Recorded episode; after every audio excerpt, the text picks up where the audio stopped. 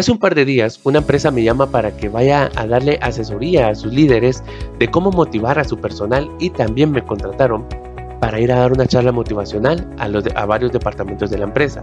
Pues algunos no daban la productividad que se necesitaba, otros no llegaban a las metas de ventas porque se sentían bastante desmotivados.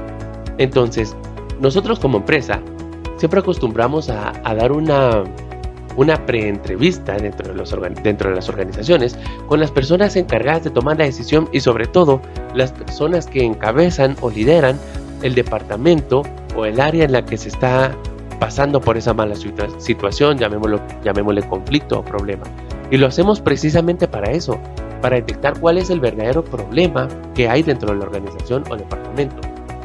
Porque suele pasar en la mayoría de los casos que el, el problema que creen que hay no es realmente el conflicto, sino hay algo más allá de que no habían logrado ver. Para eso es que, es que hacemos estas, estas preentrevistas.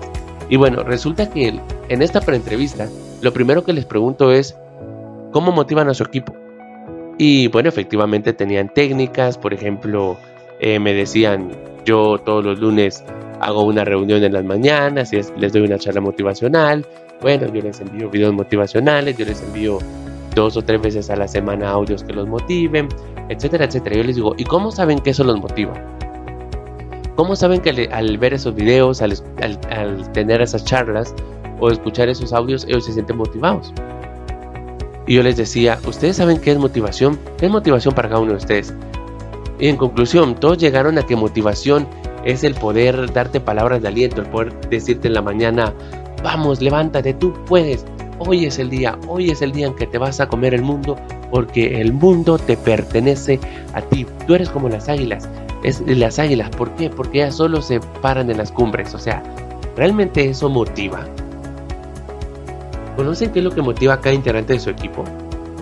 Me decían, bueno, para eso tenemos un buen sueldo, para eso tenemos buenas, buenas comisiones y buenas bonificaciones, me, me responde el gerente de ventas. Y yo le digo, listo, ¿cómo sabes que el dinero es lo que más motiva a las personas? Y me dice, bueno, cualquiera quiere dinero. Si no quisieran dinero, no estarían trabajando aquí.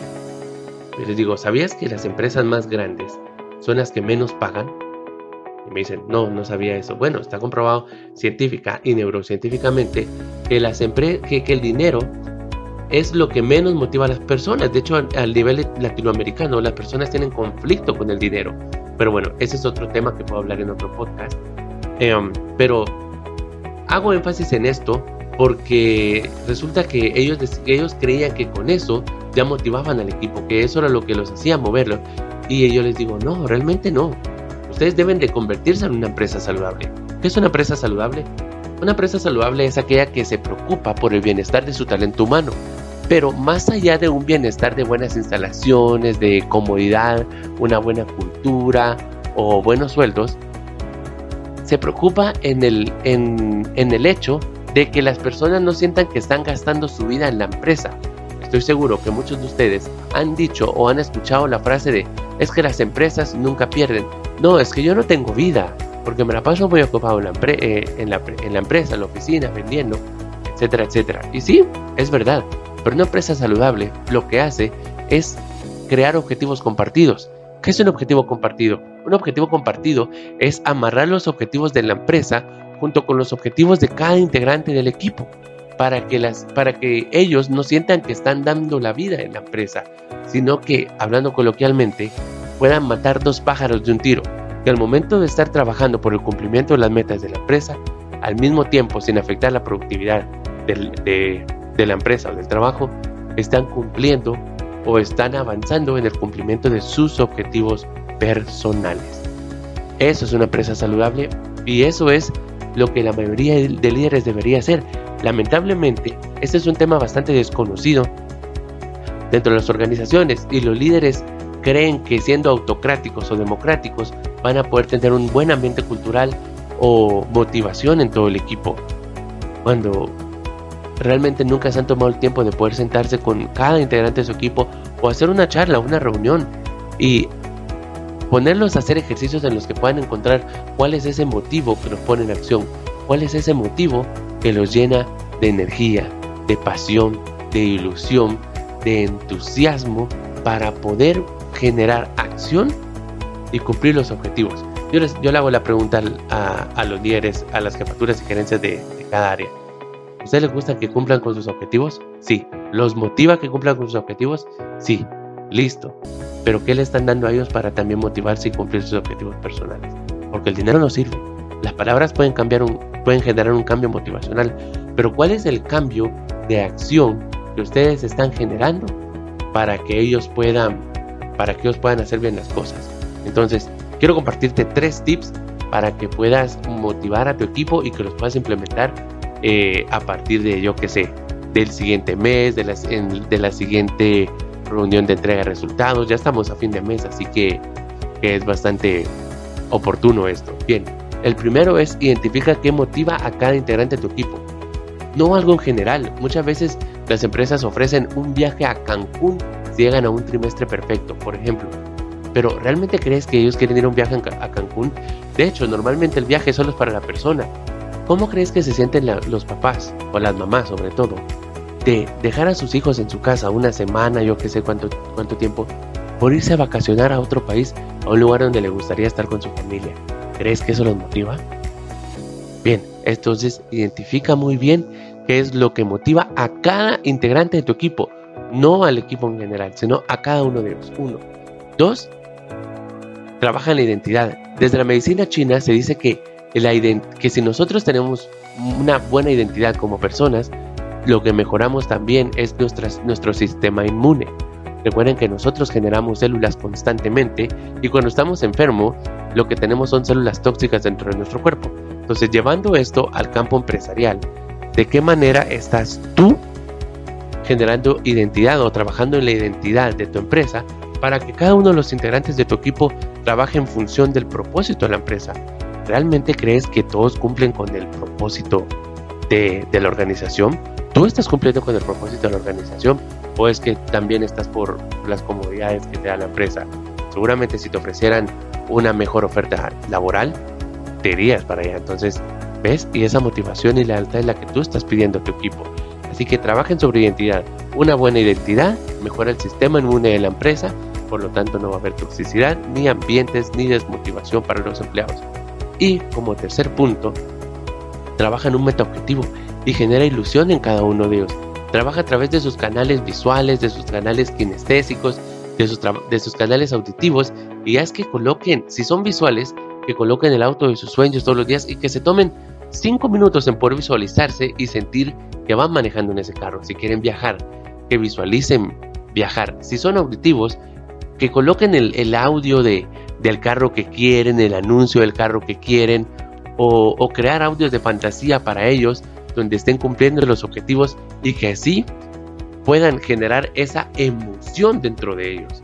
¿De acuerdo? Si puedes, si conectas estos tres puntos en tus trabajadores, te prometo que la motivación dentro de ellos va a subir. Y la motivación es importante, sí que es importante, porque como te decía en un inicio, la motivación es el motivo que nos pone en acción. Y voy a regalarte otro tip por haber llegado hasta aquí. Quiero recompensarte con otro tip que va a ser súper poderoso para motivar a tu equipo. Y es refuerzo positivo. Seguramente ya has escuchado esta técnica, pero muy superficialmente, no te han dado una técnica realmente que funciona a niveles neurológicos o neurolingüísticos de la mente de las personas y eso es lo que te voy a regalar el día de hoy. Bien, refuerzo positivo, pero realmente empezar tú como líder a generar ese hábito.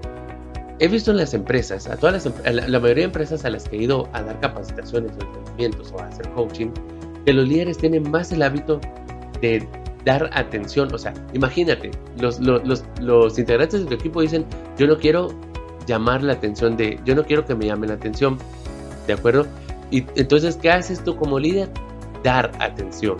Bien, entonces déjame decirte algo muy importante del cerebro aquí. Para el cerebro no existe el bien ni el mal. El cerebro no reconoce lo bueno ni lo malo, no reconoce la mentira porque para el cerebro todo es verdad. El cerebro no tiene sentido del humor. Es más, para el cerebro no existe el pasado ni el futuro, para el cerebro existe hoy. Por eso cuando tenemos algún recuerdo muy triste y lo traemos al presente empezamos a llorar y empezamos a vivirlo. ¿Por qué? Porque el cerebro se confunde y no está, y no teniendo un recuerdo del pasado, está viviendo ese momento en, en el hoy, en el presente. Bien, entonces, teniendo esto en cuenta, si el cerebro no reconoce lo que está bien y lo que está mal, cuando tú le llamas la atención, o mejor dicho, cuando tú le das la atención a un, a un integrante de tu equipo por, porque no cumplió con las metas, seguramente tú estarás pensando ahorita, bueno, pero una cosa es llamar la atención regañando y otra cosa es llamar la atención felicitando. Pero volvemos a lo que te decía, lo único que estás haciendo es dándole atención a esa persona.